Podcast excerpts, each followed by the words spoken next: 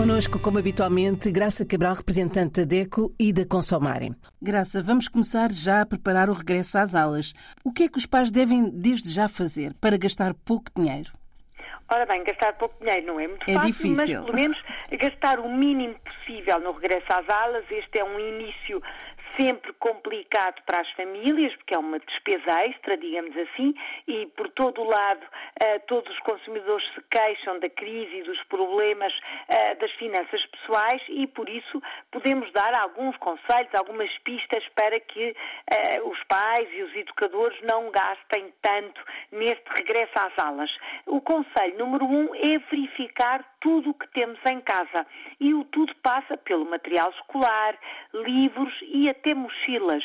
Procurar eh, o que temos em casa e o que está em condições voltar a usar. Este também pode ser um momento para se formar e educar os mais jovens nesta necessidade de reutilizar. Ora, se a mochila estiver em condições, se tudo o que é material escolar, lápis, borrachas, canetas, cadernos, enfim, papel, por aí adiante, se este material estiver também em condições, por que não reutilizar e dar largas à imaginação, por exemplo, forrar com um papel diferente, forrar com pano, forrar com jornal, forrar com papel colorido, tudo isto são técnicas antigas, não é nada de novo, eh, já se fazia este tipo de reutilização há uns anos atrás e é uma forma de dar um ar assim mais fresquinho, digamos assim, ao material que ainda estiver em condições lá por casa e começar o ano de uma forma mais poupada, de uma forma mais equilibrada em termos de finanças pessoais.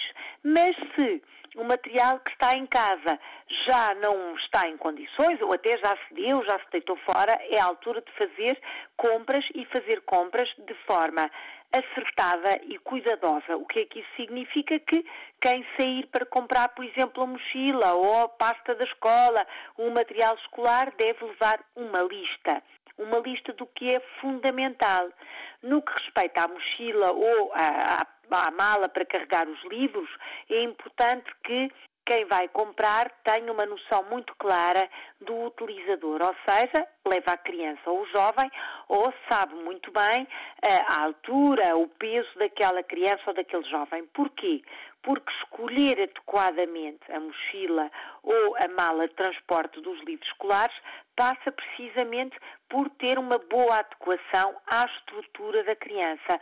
E são muitos os exemplos, infelizes, claro, de crianças crescem com problemas ósseos, com problemas de coluna, nomeadamente por terem uma má postura provocada pelo transporte do material escolar. Por isso, ir às compras passa também por ter esta preocupação, depois comparar preços.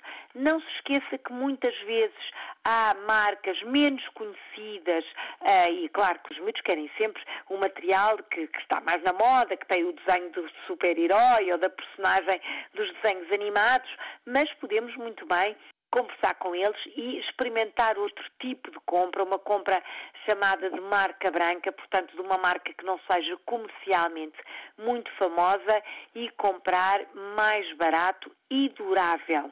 O mais barato e durável não é fácil, às vezes o barato sai caro, mas é uma questão do consumidor fazer as compras com tempo e com muita atenção, com muito cuidado.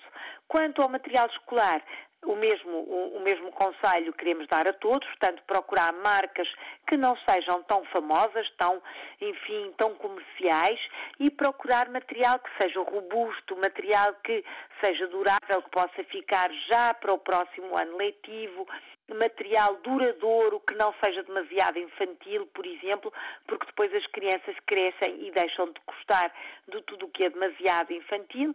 Ter esta preocupação é ter uma boa orientação financeira e é o que se pretende realmente. A entrada na escola é uma mudança de todos, não só dos alunos, também dos pais e dos educadores, por isso vamos começar com o pé direito, vamos começar com tudo a correr bem, nomeadamente as finanças da família. Graça, para a semana. Para a semana vamos falar de um tema diferente, mas que está a trazer muitos problemas a muitos consumidores africanos, nomeadamente de Cabo Verde. Vamos falar dos cuidados a ter na contratação de obras, seja construção de casa, seja em obras a realizar numa casa já feita. Até para a semana. Até para a semana. Olhe por si. Novo espaço dedicado aos direitos do consumidor em África e em Portugal. Coloque as suas dúvidas enviando o e-mail para o correio eletrónico olheporsi.rtp.pt e ouça as respostas na RDP África à segunda-feira, depois da uma da tarde. Olhe por si. Uma parceria RDP África, Associação DECO, com Isabel Flora e Graça Cabral.